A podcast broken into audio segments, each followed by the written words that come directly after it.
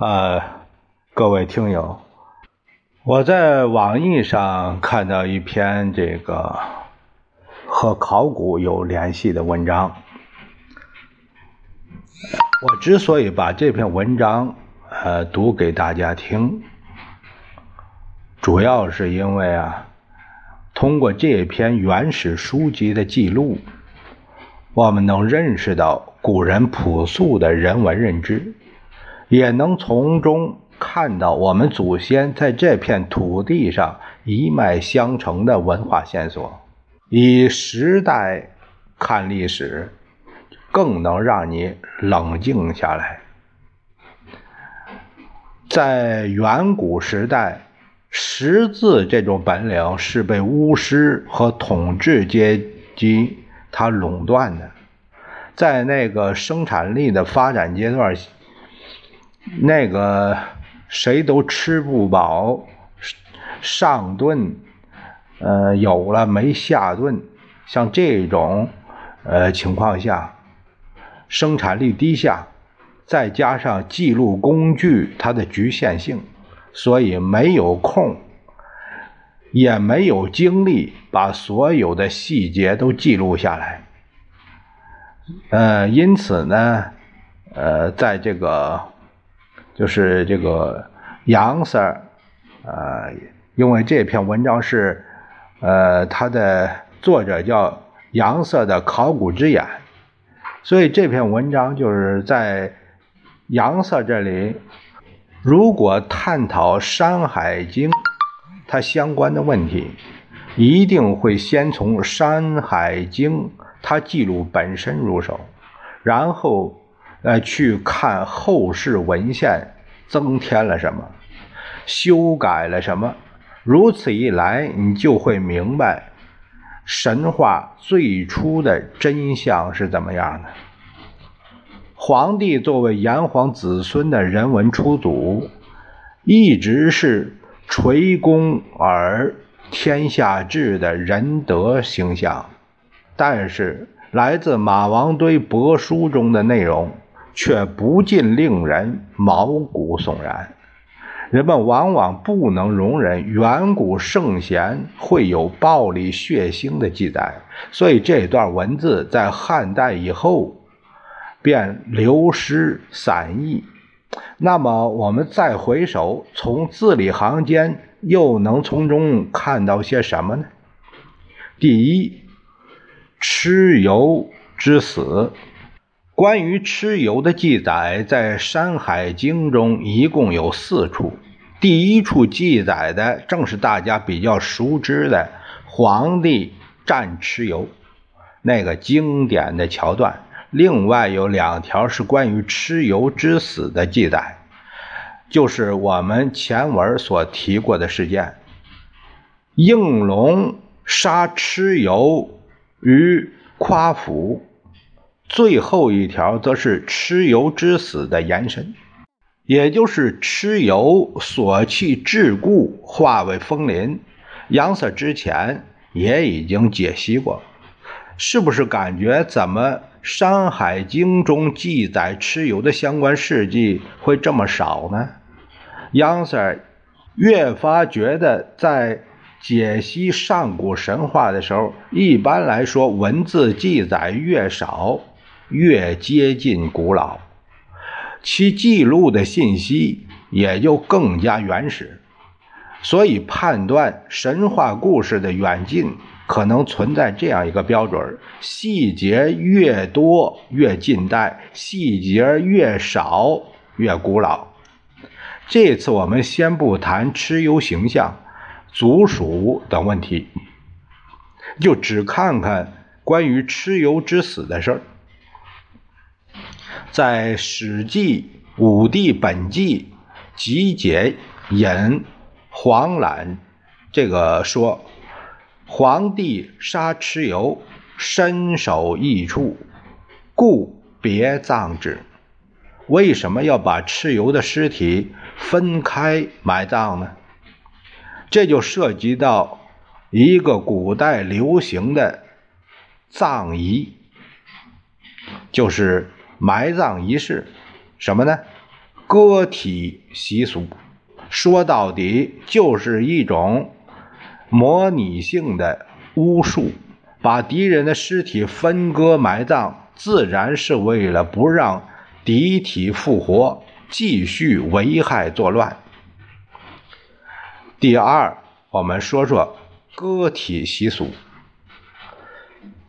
马王堆帛书中的《黄帝四经》记载，可以算是这种割体葬仪最为生动且详细的记载。让我们来仔细的分析一下：皇帝身欲蚩尤，因而擒之，剥其革以为干侯。使人射之，多重者赏，剪其发而见之天，名曰蚩尤之精。充其位以为居，使人执之，多重者赏，抚其骨肉，投之苦海，使天下人煞之。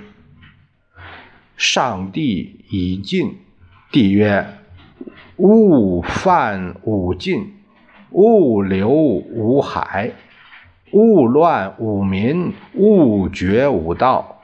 犯禁，流海，乱民，绝道，反义逆时，非而行之，过极失当，善治更爽，心欲事行，其上帝。”为先而善兴兵，是蚩尤共工，屈其己，使甘其余，不死不生，却为帝营。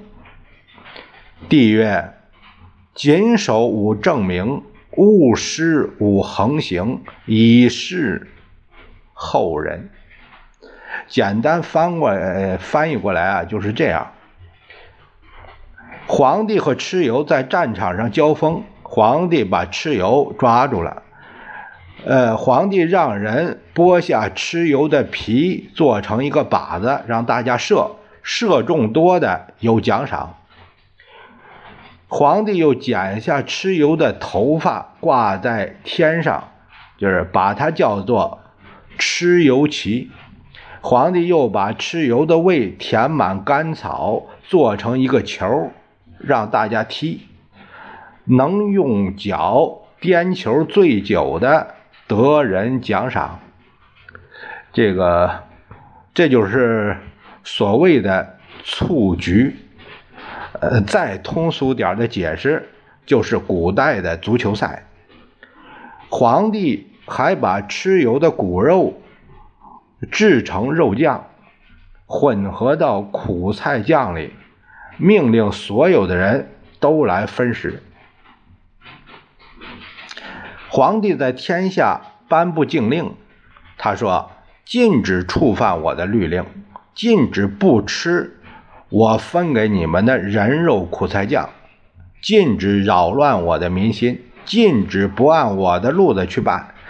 如果触犯禁令，”如果偷偷的有人敢倒掉人肉苦菜酱，如果扰乱民心，如果不听我的话，如果不守规矩实现，如果知道错还犯，如果越过界限，如果擅自改动制度图自己快活，如果你想怎样就怎样，如果我没颁布命令，你们就擅自用兵。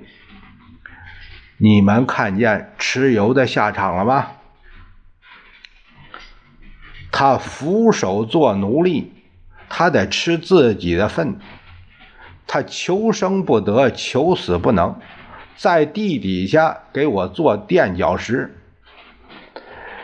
皇帝说啊，你们都要谨慎遵从我，不许触犯我定的刑律，以示后人。首先把蚩尤的皮做成靶子让人射，这与射那种写着生辰八字的草人性质是一样的。其实是将敌人身体的部分做成模型，以箭射之，就是为了让他永远处于创伤的状态，这样就不容易复活。而将蚩尤之胃做成足球让人踢，显然和上面做成靶子的目的是一样，只不过是将平面物换成了球状物而已，本质也属于模拟巫术。说到模拟巫术啊，我们在前些年、现在也会有，河南一些地方还有什么扎个面人儿啊。呃，这些搞这些巫蛊啊，这个汉武帝的时候，就是做个呃，做一个小小布娃娃、小人儿啊、小木偶啊什么的，上面扎上针，这都是一属于这个巫蛊啊，都属于这一类。呃，我们就说啊，你看看这个这个巫术啊，这个巫蛊啊，呃，这个文化延续了几千年。其次。是把头发做成蚩尤之旗，或许不仅仅是头发，被挂在旗杆上的可能正是蚩尤的首级。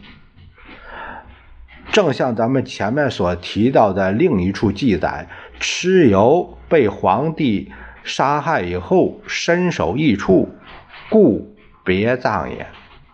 所以这里的蚩尤被砍头，极有可能指的正是上古的猎头习俗，因为猎来的头颅不仅能够压胜和震慑敌族，为本族带来幸运和丰饶，而且可以作为新的神之祭品。呃，第三，我们看看饕餮纹。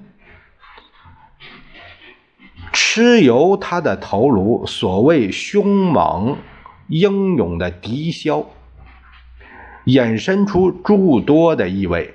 比如《史记·正义引《龙鱼河图》中就是这样说：“蚩尤之首，明显带着一种威慑、震慑众人，他的威力可以使诸侯宾服。蚩尤射后。”呃，天下复扰乱，皇帝就画了蚩尤形象以威天下。